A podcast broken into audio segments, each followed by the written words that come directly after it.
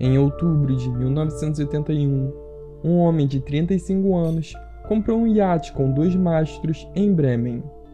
Ele batizou o barco de Apolônia e zarpou para Gran Canária, onde ele queria alugar o barco.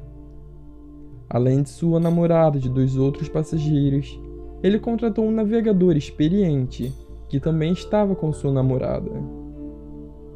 Nos 18 dias de aperto a bordo, em virtude de várias discussões sobre os conhecimentos de cada um, interromperam brigas e agressões e progrediram até o ponto de o navegador matar o dono e a namorada dele, além de ferir gravemente os outros dois passageiros.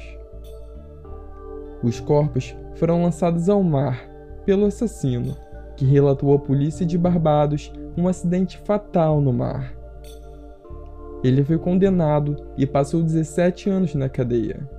O Apolônia afundou oito anos depois de um furacão, mas foi restaurado e hoje veleja livremente pelo Caribe.